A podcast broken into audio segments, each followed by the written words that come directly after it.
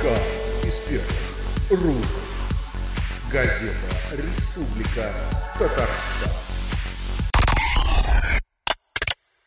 Добрый день, уважаемые читатели. Вы слушаете подкаст «Из первых рук». Подкаст, в котором мы разговариваем с экспертами на актуальные темы, обсуждаем интересующие нас вопросы. Сегодняшняя наша гостья – главный кардиолог республики э, Зульфия Ким. А, она недавно вступила в должность, заменив, на ней, э, заменив здесь э, Альберта Галевича, но с ее опытом, с ее знаниями, ее советы были, могли бы быть очень полезны для э, всех людей. Э, долгое время инфаркт миокарда считался болезнью людей взрослых, больше начальников. Сейчас он стремительно молодеет. Ну, последние, наверное, лет 20 говорим о том, что инфаркт стремительно молодеет. С чем это связано? С образом жизни, с неправильным питанием, с какими-то вредными привычками, которые присущи молодежи. Вот как раз все эти вопросы мы адресуем э, Зульфия. Я надеюсь, подробно на них ответит. Добрый день, Светлана. А, спасибо за приглашение принять участие вот э, в подобной просветительной, наверное, да, акции. А, действительно, инфаркт миокарда как проявление атеросклеротического поражения сосудов – это многофакторное заболевание. И очень важно в развитии атеросклероза и как следствие инфаркта или инсульта, очень важна наследственная предрасположенность, очень важен возраст пациента. Ну, понятно, что чем старше пациент, тем больше вероятность того, что разовьется какое-то сосудистое событие. Но в настоящей, но в действительности немалую роль, немалый вклад в развитие атеросклероза вносят такие факторы, на которые которые мы можем повлиять, они называются модифицируемыми. Вы их, по сути, уже озвучили. Это стрессовая ситуация, от которых пациент не всегда может э, изолироваться, но есть возможность как-то поучить пациента правильно реагировать и выставлять какие-то приоритеты с тем, чтобы все-таки это э, переживание стрессовой ситуации не стоило здоровья пациенту. Помимо стрессовой ситуации очень важен характер питания.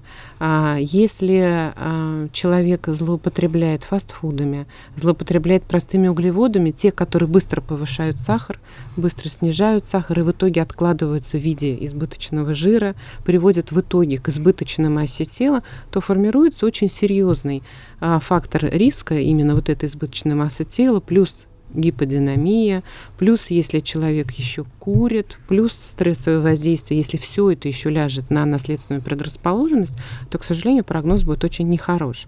Если на, на наследственную предрасположенность мы повлиять не можем, то все остальное, в принципе, можем из своей жизни убрать. Ну, это вот э, стрессы мы с вами сказали – характер питания это должно быть обязательно а, как минимум 5 фруктов или овощей каждый день. Каждый человек должен съедать. И лучше всего, чтобы это были те фрукты, овощи, которые произрастают на нашей территории. То есть это яблоки, это местные груши, это местный виноград. А, может быть цитрусовые, а из овощей, наверное, это зелень в большом количестве, капуста, морковь, свекла, ну, наверное, не картошка, не, не жареная, не в виде пюре. А, ну, репка, редька, это уж очевидно, редиска, огурцы, помидоры. Это то, что касается овощей. Не как минимум 2-3 раза в неделю каждый человек, тот, который хочет жить долго, счастливо, здорово и здорово, должен обязательно употреблять морепродукты. Морепродукты – это морская рыба, та, которая жирная, та, которая содержит большое количество хороших жиров, то есть а, тех жиров, которые препятствуют образованию атеросклероза. Это полиненасыщенные жирные кислоты. А при этом мы говорим, что, наверное, не стоит, а лучше всего ограничить, либо свести к нулю икру и креветки, поскольку, поскольку это не те морепродукты, которые рекомендованы нами, кардиологами. А дальше из характера питания очень важно, конечно, не переедать, чтобы ритм питания был физиологичным, то есть хороший завтрак, обед, и на ужин оставить, например, овощи с белками, там, с рыбой, с мясом или с творогом. Если оставить максимальный прием пищи на ужин, то тогда, конечно, будет увеличиваться масса тела у пациента, и это тоже будет приводить ну, может привести к любой сосудистой катастрофе. Дальше, если мы говорим о питании, важно ограничить соль, тарелку не, в тарелку не досаливать в готовые блюда, не пользоваться какими-то соусами, кетчупами, исключить майонез, исключить, ограничить яйца куриные. И э, ограничить готовые продукты, готовые полуфабрикаты, либо копчености, вот и солености, их ограничить, потому что они содержат, даже если не явную соль, они вот эту скрытую соль содержат в большом количестве, это приводит к изменению эластичности сосудов и к повышению артериального давления. Тоже очень серьезный фактор риска развития атеросклероза. По диете, наверное, все, да, и мясо, мясо два раза в неделю, может быть, реже, ну, кто как, конечно, захочет, у кого какие там пристрастия, да, э, в принципе... Любое мясо или только красное вы имеете в виду? Наверное, красное мясо, да, диетическое мясо, мясо птицы, индейку, это можно есть неограниченное количество. Красное мясо, ну, два раза в неделю, ну, три раза в неделю. Хотя я понимаю, что в условиях там в Татарстане это, наверное, очень сложно, да, ограничить мясо и ограничить, ну, просто вот традиционные такие национальные особенности, ограничить выпечку, но это все равно нужно сделать. Если все-таки вы любите выпечку без нее никак, то ее оставить на первую половину дня и полностью исключить ее на обед и исключить ее на ужин. Это вот очень серьезный вклад в развитие атеросклероза и последующего инфаркта вносит питание. Естественно, нужно исключить э, газированную воду, там газировки сладкие, да, исключить такие очевидные сладости, а, сдобу исключить или полностью, то есть ограничить или полностью исключить, потому что это всегда не на руку здоровью, это не полезно и не хорошо. А как же шоколад и гормон, гормон счастья? Да, ну вот видите, надо тогда искать другие источники для серотонина, дофамина, для того, чтобы получать удовольствие от жизни, не Э, не поедать шоколад или сыр, да, а получать удовольствие, например, в принципе, те же гормоны можно получить при физической нагрузке, когда будет человек испытывать мышечную радость и тот же приток энергии, и даже можно попасть в некоторую, в хорошем смысле, в зависимости от необходимости физической активности, да, в том случае, если человек вот вошел во вкус. Следующий фактор очень важный и очень актуальный сейчас – это гиподинамия. Мы все на автомобилях. Мы все, у всех есть в телефонах, у большинства есть в телефонах счетчик шагов, да, и нужно все-таки ориентироваться на этот счетчик и стремиться к тому, чтобы мы свои 10 тысяч шагов в течение суток проходили. Во-первых, это контроль массы тела, во-вторых, это улучшение, естественно, улучшение кровоснабжения органов и тканей. И в-третьих, это улучшение собственных тканей, улучшение чувствительности собственных тканей к собственному инсулину, что позволяет, например, для пациентов с сахарным диабетом второго типа контролировать уровень сахара, дозируя физическую активность, и даже, может быть, там уменьшится потребность в препаратах. Но это все должно быть обязательно под врачебным контролем. Поэтому физическая активность, она должна быть. Но, естественно, мы не будем с вами говорить о том, что это обязательно тренажер с каким-то там наращиванием весов, да, это мы говорим вот как раз об этом я хотела спросить. А, известно несколько случаев, когда молодые люди просто падали в обмороки, получали инфаркты именно в спортивном зале. И погибали. И погибали, и погибали. именно в спортивном зале. А, я думаю, что это те люди, которые занимаются на грани фанатизма, и а, помимо того, что это большие веса, да, то, что, чем они занимаются, помимо этого, для наращивания мышечной массы могут пользоваться какими-то препаратами, запрещенными или разрешенными.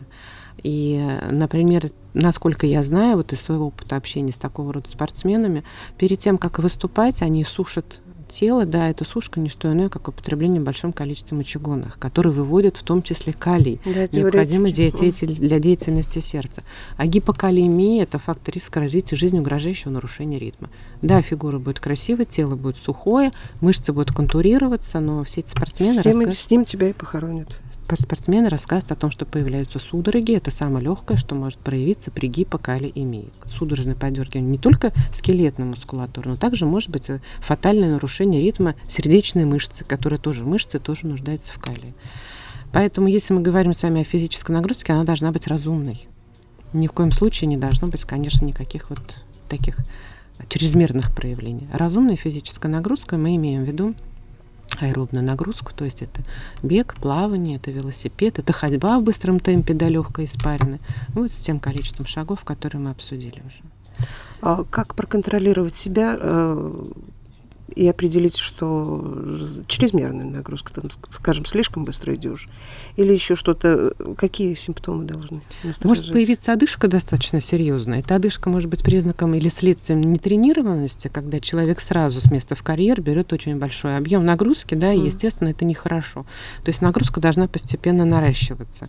Сейчас во всех э, спортивных центрах есть медицинские работники, врачи спортивные, да, либо можно просто поинтересоваться, там, почитать, э, как правильно наращивать нагрузку, исходя из собственного исходного уровня физической подготовки, во-первых. И, во-вторых, нужно контролировать пульс. То есть при а, чрезмерной нагрузке прирост пульса от исходного, он будет больше, чем на 25%. То есть это 50 или удвоение пульса, это уже может быть следствием чрезмерной нагрузки, которая не будет полезной для сердечно-сосудистой системы.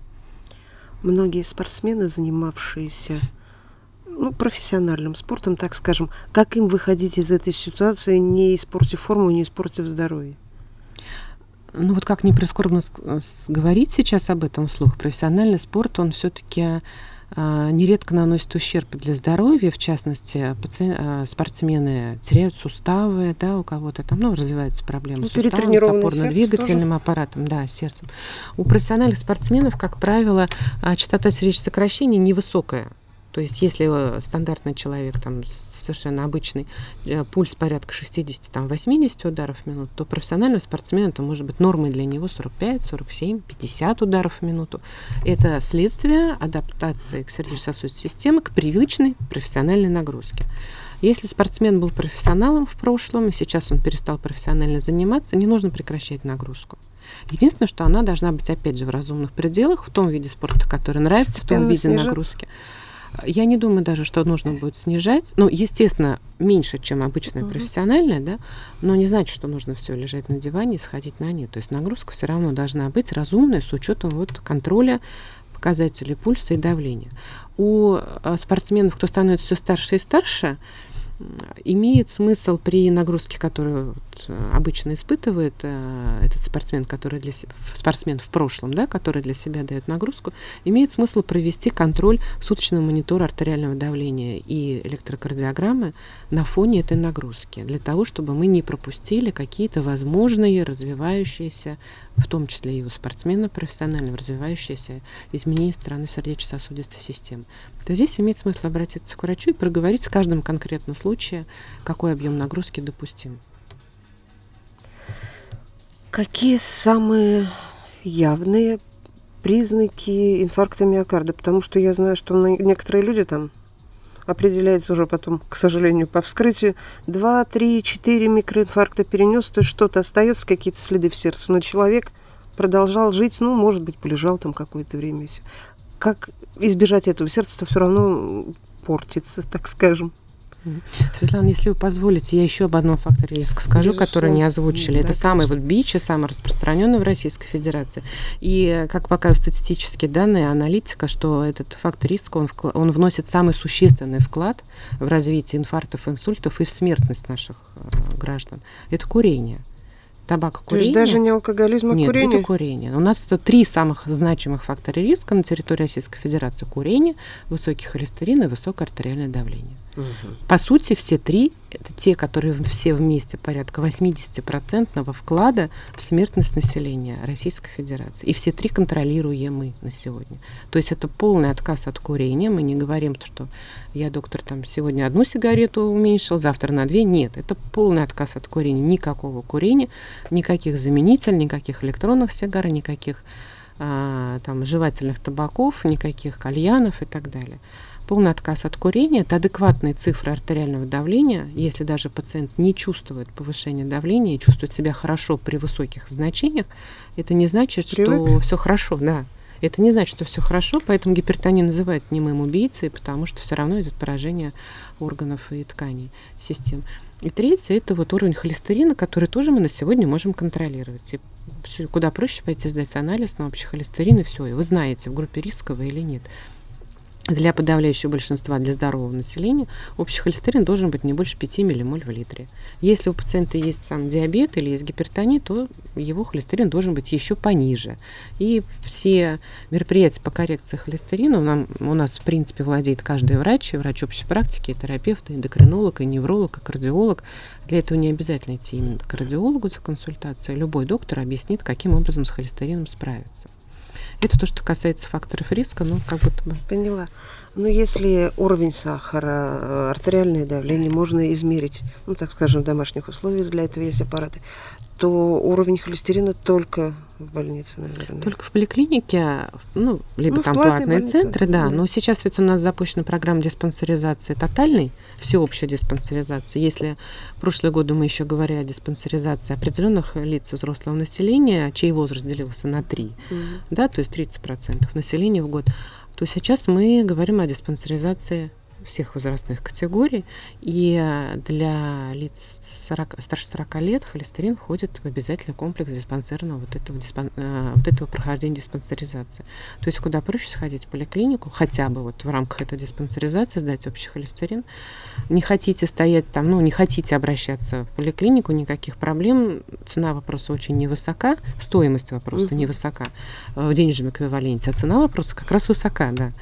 Поэтому, если вы выявили вот эти признаки атеросклероза, ой, признаки повышенного холестерина, особенно если в семье есть а, родственники, а, кровные ваши родственники, у кого развивался инфаркт или инсульт, то должны понимать, что человек в категории повышенного риска, и надо, конечно, знать, что ему грозит и как можно ну, справиться, предупредить, то есть развитие какой-то катастрофы. Да? Страшен враг, но если посмотреть на него в лицо, в принципе, узнать, чего тебя ждет, да, и как с этим справляться, это не так страшно. Еще раз говорю, сейчас почти все процессы эти управляемы, к счастью. В каком возрасте начинать особенно внимательно заниматься? Я думаю, 35 и старше, наверное. Хотя официально по рекомендациям это 40 а, лет и старше, да, но, наверное, имеет э, смысл 30-35, наверное, 35 уже нужно знать свой уровень давления рабочий, уровень холестерина, уровень сахара. И хотя бы, если все в порядке, хотя бы раз в год вот эти лабораторные параметры проверять. Потому что вот еще один вот серьезный фактор риска атеросклероза инфаркта – это сахарный диабет. На сегодня известно, что вот во всем мире, и в Российской Федерации, и в Татарстане, и в Казани количество зарегистрированных случаев сахарного диабета не соответствует истинной распространенности. То есть реально а, количество больных, которые страдают диабетом, но пока об этом не знают, а узнать они могут только сдав анализ крови на сахар, но, к сожалению, вот не все это делают. Вдвое больше вообще реальная история, реальная картина. То есть если на сегодня порядка там 45 а, тысяч, если не ошибаюсь, сахарного диабета в Казани зарегистрированных, то, соответственно, реальная картина мы полагаем в два раза больше. Это и второго типа, и первого? Второй тип. Второй тип. Второй тип, да. То есть возрастной, так скажем. Да, потому что первый тип, он более яркий, проявления mm. более яркие, там в любом случае а, ну, да, диагноз невозможно. Невозможно пропустить его, да. А второй тип, когда выставят диагноз, если у пациента уже длительный стаж по сахарному диабету, который не был лечен своевременно, то, как правило, выставляется диагноз, впервые выставляется, а у пациента могут быть уже микро- и макрососудистые осложнения, которые можно было предупредить своевременно, выставив диагноз и своевременно начав профилактическое лечение который, в принципе, вот эта профилактика заключается, опять же, в правильном питании, физической нагрузке, контроль сахара, контроль давления и контроль холестерина. Поэтому мы говорим, что сейчас, что диабет – это образ жизни. Сейчас очень модно чистка сосудов. Ее предлагают самыми разными способами. пришлось в свое время общаться с сосудистым хирургом, которые просто смеются и говорят, что это же невозможно. Ну, к сожалению, да, мы должны понимать, что этот процесс атеросклероза – это вот особенность э, обмена веществ, которые в силу тех или других обстоятельств приводят вот к образованию Растворить эти бляшки нельзя. Растворить бляшки нельзя на сегодня. Есть возможность их прооперировать. Если эти бляшки очень значимые, большие, они выраженные, они приводят к нарушению, проводи... к нарушению кровоснабжения, их можно прооперировать. Но мы должны понимать, что это не излечит атеросклероз. Это конкретную бляшку, вот уменьшили объем, допустим, да, провели там эндортерэктомию, но это не ограничит пациента, не все равно у пациента останется необходимость приема препаратов, которые будут профилактировать появление новых бляшек. Да, она же не одна, скорее Конечно, всего. это системно. Поэтому лучше всего, конечно, к этому не прибегать. Относительно тех методик, которые активно рекламируются в интернете, в бесплатных газетах, да, то, что пациенты получают, и, к сожалению, почему-то пациенты этому больше верят, чем э, традиционной медицине. Мне хотелось бы сказать, ну, наверное, это уже все знают, о том, что мы живем сейчас в эру медицины, основанной на доказательствах. И все препараты, которые мы назначаем пациентам, они имеют очень серьезную доказательную базу по снижению смертности, например, от инфаркта инсульта. Это вот мы говорим о статинах. Да? Доказательная база – это многоцентровые международные исследования, включающие тысячи пациентов, многолетние исследования. И по итогам исследования оценивается на фоне приема такого, такого, такого препарата, насколько смертей там случилось меньше, или насколько инфарктов случилось меньше. Если статистическая достоверность вот подтверждается, то тогда результаты этих исследований находят свое отражение в клинических рекомендациях, которые для нас являются основным руководством к действию. Ну и мы, соответственно, оперируем теми назначениями, которые действительно влияют на прогноз пациента. Не мнениями экспертов, а вот именно с хорошей доказательной базой.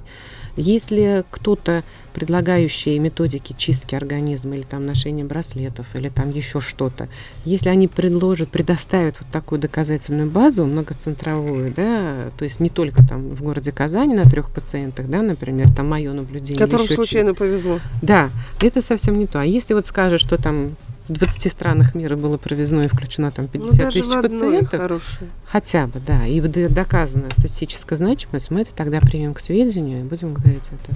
Но Хорошо, это помогает. Нет. Такого нет. Такого нет. Все понятно. Возвращаемся к симптомам. Признакам Я помню, вы рассказывали совершенно такие ну, пугающие случаи, когда человек шел по улице, упал, болел зуб и еще что-то. Ну, что должно, все-таки что должно насторожить? Вы знаете, инфаркт миокарда может протекать классически, да, то, что проявляется давящей, жгучей, сжимающей боли за грудиной, либо это боль может быть в подложечной области, то есть в области эпигастрии, либо это может быть боль а, а, ощущаться пациентом или описываться как тяжесть, как будто бы камень положили на грудь, грудная или грудь сдавила, грудная жаба, да, или что сдавила грудь, или что печет груди, кто-то считает, что это изжога, кто-то начинает лечить бронхит там или еще что-то. Вот если эта боль появилась впервые, а, если эта боль, особенно если она связана с физической нагрузкой или с То есть усиливается при физической нагрузке? Или появляется при физической угу. нагрузке, или усиливается, и ослабевает или проходит по прекращению нагрузки. При стенокардии боль, как правило, длится 10-15 минут. При инфаркте это может быть дольше, и боль волнообразно нарастает, как правило. Во время боли, как правило, пациент покрывается испариной. Как правило, боль отдает э, под левую лопатку, в левое плечо, в нижнюю челюсть, в левую руку. Но может отдавать в атипичные зоны. Это может быть и правая рука. Это может быть межлопаточное пространство.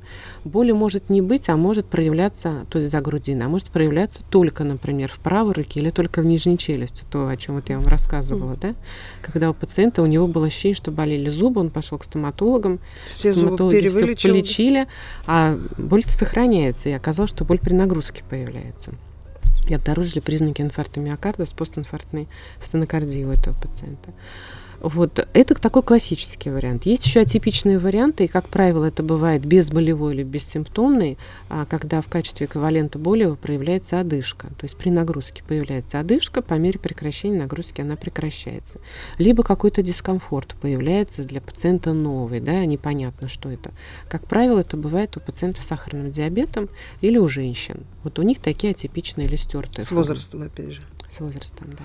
Вообще инфаркт э, миокарда это действительно мужское заболевание больше, чем женское? Ну, так всегда считалось, потому что женщины до наступления менопаузы были защищены эстрогенами а, от того, чтобы вот развивалось такое поражение сердечной мышцы. На сегодня мы видим инфаркты и у менструирующих женщин, первое. Второе, мы сами понимаем, что с развитием медицины увеличивается, к сожалению, количество женщин, у которых а, наступает а, менопауза не естественным путем, а там хирургическая менопауза, медикаментозная менопауза. В силу тех или иных причин вот, э, врачи принимают такое решение, что для этой женщины вот так нужно.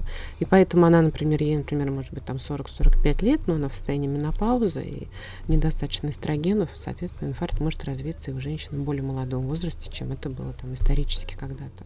Ну, может быть, просто не доживали до инфаркта. Все-таки продолжительность жизни была поменьше? Это тоже, да, я с этим согласна. Почему и говорят, что у мужчин в молодом возрасте больше инфарктов, а у женщин в более зрелом, зрелом возрасте возрасте больше. Потому что у женщин продолжительность жизни побольше, да, чем у мужчин. Все равно там на несколько лет, но побольше. Может быть, они доживали. У нас, кстати, по итогам прошлого года а, плюс полтора года продолжительности жизни в Республике Татарстан. Это очень хорошо, это такой серьезный. И прирост инфарктов тоже? Нет, инфарктов нет, прироста нет. А, вообще острого коронарного синдрома прирост, инфарктов нет. Потому что все-таки, а, как бы мы ни говорили о том, что население не очень любит традиционную медицину, не очень привержено к лечению, все равно все, ну, большая часть населения Ситуация препараты улучшается. принимает, конечно.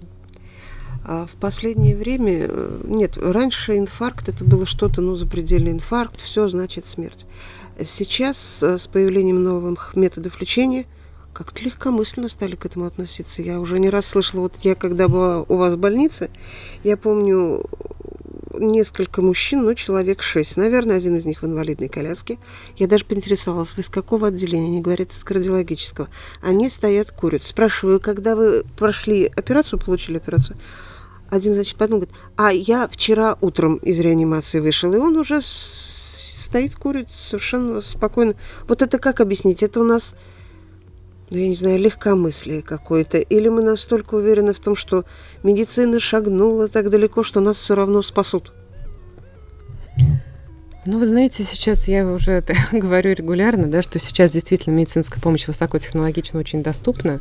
И для нас, вот для кардиологов, важно то время, за которое пациент, тот период, а, за который пациент получает помощь. Вот представьте, окно, да. Это. Вот вы представьте, он поступает, у него случилась боль, как правило, не он вызвал скорую помощь, как правило, это или жена, или сестра, или коллега, или мама.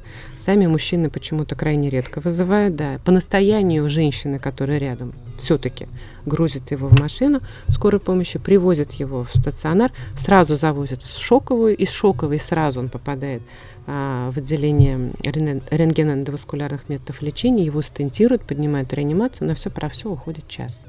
Ну, если там стентирование не осложнено. Плюс, если у него был болевой синдром, допустим, ему ввели там наркотические анальгетики. То есть он даже не успел понять, Еще что скорой. происходит. Конечно. Он был таком. Ему оказали помощь. Да, да, что случилось? Как, ну да, стенд поставили, ведь у населения, к сожалению, э, впечатление, что лечат только тогда, когда капельница ставят, да, когда система капает. Ну и а, вокруг бегает 5-6 врачей. Конечно. Вот, вот, е, да, а если ранее у нас очень быстрая реабилитация, быстро восстанавливаем, если не осложненный инфаркт, то пациент уже через сутки оказывается в палате. А мужчины у нас очень слаб, очень э, лелеющие свои слабости. Видимо, женщина, которых навещает, тоже лелеют их слабости. Наверное, думаю, чем бы порадовать любимого, приносит сигареты, за что мы без конца ругаем и говорим, что все наши усилия сводятся к нулю. Курить нельзя ни в, как, ни в коем случае. Ну уж после операции это точно нельзя. Мне кажется, они не успевают даже пони- понять ну, вообще, понятно. насколько серьезно все, что пациент находился одной что ногой. Что у него был инфаркт. Что был инфаркт. Но опять же, вы знаете, mm есть, наверное, половина курящих пациентов, которые вот прямо здесь и сейчас, осознавая это все, прекращают курить просто сразу. Резко, сколько бы они ни курили, там пачку в день, полторы. И даже часть из них готова бывает откликнуться на просьбу журналистов, рассказать историю на камеру, адресуя, да, вот э, ориентируясь на наших э, там, жителей республики или города, сказать, что вот не надо курить. Если бы мне раньше говорили, что курить нельзя, что курение приведет к этому, я бы никогда не курил. Ну, Хотя мы понимаем, что все говори. говорили, да. Ну вот если бы он знал, что ну, не будет инфаркт, вот тогда, ну тут. Ну да, но, ну, наверное, больше половины прекращают курить. Все-таки. Да, конечно. Все-таки разум возобладает. Да, да, да. Но мы стараемся это все объяснить. Все стараемся объяснить, все, чтобы, ну, чтобы было понимание вообще того, что случилось. Тогда немножко о вреде именно электронных сигарет и о, об опасности, представляемой кальянами. О вреде электронных сигарет кажется, наверное, что нет табака, да, и, наверное, нет того токсического воздействия никотина, но на сегодня уже есть результаты наблюдения за теми пациентами, кто курил э, электронные сигареты, и оказывается, что риск сердечно-сосудистых заболеваний, осложнений ничуть не меньше, чем у пациентов, кто а, курит обычно традиционный табак. Я, к сожалению, вот сейчас вам не готова рассказать детально, каким образом все это реализуется, но факт остается фактом. Опять же, мы говорим о медицине основанном доказательствах. Доказательство это вот негативного влияния на здоровье, оно есть. Да? И поэтому я думаю, что все-таки вредить себе, наверное, не стоит. Относительно кальянов, а, нередко вот в эти смеси, которые используются в кальянах, попадают вещества, которые вот данному конкретному пациенту могут оказать токсическое воздействие на сердце данного конкретного человека. Мне сложно сказать, постольку, поскольку мы понимаем, что это не сертифицированные, да, вот эти смеси, ну, да. которые... Состав что туда не, входит? Не до конца. Конечно, известно. что туда входит в состав, мы тоже не можем сказать, как какое вещество окажет какое влияние, но а, если я, сейчас я буду обращаться к собственному опыту, к собственным наблюдениям, мы наблюдали нескольких пациентов, кто в результате а, регулярного курения, раскуривания кальяна, у кого, у кого развивался токсический миокардит, а, со снижением основного показателя деятельности сердца, его сократительной способности. Сердце как насос работает, и вот вследствие вот этого токсического воздействия кальяна сердце становится, ну, продолжает работать, но работает в полсилы, то есть вдвое снижение фракции выброса левого желудочка. Естественно, это приводит к сердечной недостаточности, естественно, человек становится инвалидом, и э, эта ситуация не всегда обратима. И тут, конечно, встанет вопрос о необходимости трансплантации сердца. И если вы от, отсчитать назад и понимать, что причиной вот, вот такая вот слабость человека да, к этому кальяну, то, наверное, все-таки мы будем говорить категорическое нет. Кальяну в том числе. Первый, э, первый шаг когда у тебя заболело сердце, не инфаркт, ничего. Что нужно делать? Насколько я знаю, сейчас электрокардиограмму можно совершенно свободно снять в любой поликлинике практически в любое время. Вы знаете, если появились какие-то новые ощущения в груди, в груди, в спине, в руку отдают или еще что, пусть это не будет та классическая боль, которую мы описали. Все, что появилось новое, все, что вот э, верхняя половина туловища, запишите кардиограмму. Кардиограмму действительно вы можете записать в любой поликлинике. А, по-моему, если я не ошибаюсь, с 8 до 8 во всех поликлиниках работает кабинет неотложной помощи. Можно подойти записать кардиограмму. Если даже вам сказать, что это бронхит, если даже сказать, что это остеохондроз, эти заболевания не исключают возможности инфаркта миокарда. Поэтому запишите кардиограмму, если вы показали ее, доктор посмотрел, все спокойно, вы Показывать спокойно. ее обязательно кардиологу или можно терапевту? А, во всех поликлиниках дежурный врач обязательно посмотрит. Не обязательно это делать кардиологу, потому что терапевты хорошо обучены а, расшифровке кардиограммы и грубую патологию даже медсестры КГ-кабинета могут сами диагностировать. В любом случае, ни один пациент, кому по неотложке записали кардиограмму, он без осмотра доктором не останется. То есть инфаркт это так, э, резюмируя наш сегодняшний разговор, инфаркт это ну, управляемое такое заболевание, на 80% управляемое и где-то на 20% э, внезапное Если... и если своевременно заняться профилактикой, озадачиться, да, то вероятность развития инфаркта можно свести к минимуму. К нулю, конечно, нет, есть какие-то факторы, на что не можем повлиять, но к минимуму, да. Первое. И второе, если своевременно оказаться, обратиться за помощью, шансы, что все будет хорошо, они, конечно, будут максимальны. Все понятно. Бояться, но бояться с умом и действенно, так скажем. И думать на опережение. Думать на опережение. Слушайте нас на сайте rtonline.ru в рубрике подкасты, э, в приложении подкаста соцсети ВКонтакте, на Яндекс Музыка, а также на iTunes. Пишите отзывы, ставьте 5 звездочек, если вам понравилось. Подкаст рук. Газета «Республика Татарстан».